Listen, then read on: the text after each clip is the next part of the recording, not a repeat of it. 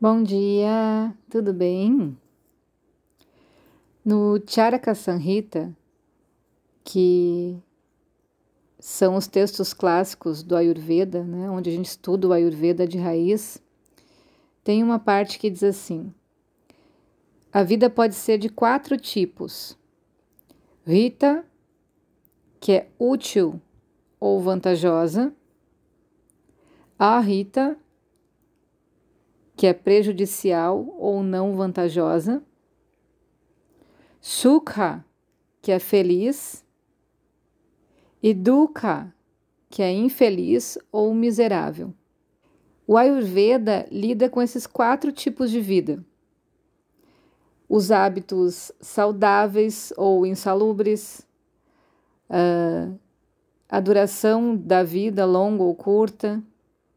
E em cada atendimento, a gente começa a identificar qual é o estilo de vida dentro desses quatro princípios, né? E não há muito o que a gente fazer para mudar, na verdade, não há absolutamente nada que um terapeuta possa fazer para mudar o estilo de vida de cada pessoa. O que a gente pode fazer é sugerir, dentro desses quatro tipos, o que seria um caminho de consciência, de despertar, em busca de um equilíbrio mais eficiente, porque a gente considera muito assim nesse olhar do Ayurveda que a gente não apareceu do nada nessa vida. A gente tem um histórico. Esse histórico de outras vidas é o que nos diz muito de como a nossa vida hoje foi construída. Como as doenças que nos aparecem, o nosso estilo de vida, a nossa família, ela é um resultado do que a gente plantou lá em outras vidas. Então a gente já olha com essa perspectiva de melhorar para quem sabe numa próxima vida ter menos intempéries para enfrentar, que seja uma vida mais tranquila, mais harmônica. E é muito difícil se fazer entender que a consciência de uma próxima vida está no que a gente planta hoje. Mas mesmo que a gente não entenda sobre vidas passadas e vidas futuras, a gente começa a aplicar esse conceito também em uma vida só. Por exemplo, nós somos consequências das ações e estilo de vida, emoções dos nossos antepassados, dos nossos familiares passados, pais, mães, avós, pessoas que conviveram com a gente, os mais velhos. Então a gente acaba sendo um produto disso. E durante a nossa própria vida, a gente vai deixar também um produto para os nossos sucessores, para os nossos filhos, crianças que hoje estão à nossa volta, que nos acompanham.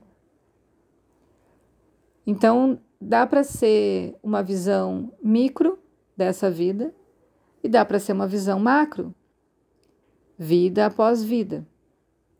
Mas é dessa forma que a gente vai enxergar quando a gente propõe as orientações durante um atendimento. Tem pessoas que a gente tem que falar com uma certa linguagem, porque rapidamente vai entender e já tem uma consciência mais aprimorada. Tem outras pessoas que a gente tem que usar outra linguagem, porque precisa fazer com que ela entenda o básico, pelo menos. E tendo consciência do movimento básico, da estrutura do corpo, da estrutura dos pensamentos, já vai ser uma grande coisa para melhorar seu estilo de vida.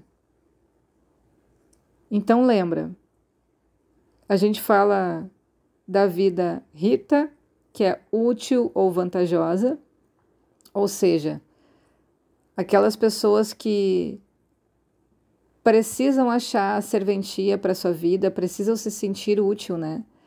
Precisam se sentir agregando algo num mundo, num contexto maior. Uh, tem a Rita, que é prejudicial ou não vantajosa, que prejudica os outros à sua volta, que prejudica a si mesmo, que na verdade vai gerar muito mais karma negativo para as próximas vidas e muitas vezes ainda interfere e acumula karma por influência das vidas que estão à nossa volta. Então, quando a gente influi de uma forma, influencia de uma forma negativa os que estão à nossa volta, a gente também está levando um pouco do karma dessas pessoas. Tem a vida açúcar, que é a feliz. Então, são seres que a gente vê que vivem em plena paz, em plena harmonia, que onde estão só contribuem, assim, só trazem energia boa à sua volta, né? E ensinam muito também só com as suas ações, só com a sua presença. E tem a vida dukkha, que é infeliz ou miserável. São aqueles estilo estilo de vida triste que sofrem bastante e que precisam muito da ajuda de outros para conseguir sobreviver, né? Então, tudo isso também a gente leva em consideração dentro do, do atendimento e pensando sempre na informação mais adequada, que seja mais fácil de assimilar para cada estilo de vida. Essa própria parte da palavra Ayurveda, Ayur, que significa vida, fala da combinação do corpo, os sentidos, a mente e o espírito, né? E o espírito a gente chama de Atman. Ele que é o observador. Ele não tem nenhum tipo de doença. Ele é o responsável pela grande consciência, o despertar dessa consciência. Ele é eterno. Observa todas as coisas e atividades, todos os nossos movimentos como ego, como indivíduo. E através da ação da mente é que ele produz a consciência. E essa ação da mente, ela capta as informações pelos sentidos.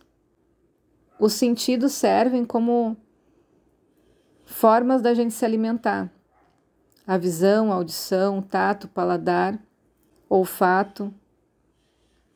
Tudo isso nos remete a uma memória ou desperta uma reação na gente. Normalmente, uma reação já pré-estabelecida, que a gente chama dos hábitos.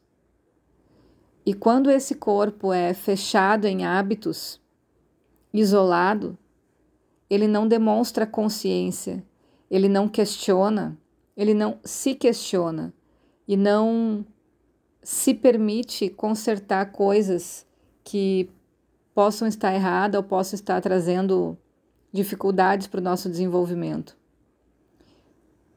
Então, quando a gente cheira alguma coisa e julga, quando a gente vê alguma coisa e julga, quando a gente já tem aquelas reações pré-definidas, é quando não existe o movimento da consciência. Porque se a gente notar, e a gente já falou várias vezes, a natureza é impermanente, tudo é impermanente. Então, até ideias fixas que a gente tinha sobre determinadas coisas podem mudar a qualquer momento. A gente falou isso até em outros áudios, né? Uh, não se pegar nessas memórias negativas, em situações pesadas. Eu posso muito bem determinar que eu vou acordar amanhã de manhã e vou estar uma pessoa mais leve, melhor. E isso é a flexibilidade. Isso é deixar as portas abertas para essas mudanças que ocorrem. E quanto mais isso está em movimento, mais a gente permite que esse espírito, que esse observador, então, produza a consciência através da mente, porque é a mente que a gente usa para questionar o que a gente está captando pelos sentidos. Certo? algumas reflexões mais profundas aí para gente, e tudo isso é Ayurveda. Tudo isso acontece dentro de um atendimento e dentro de um processo de consciência do Ayurveda. Beijo e um excelente dia para vocês.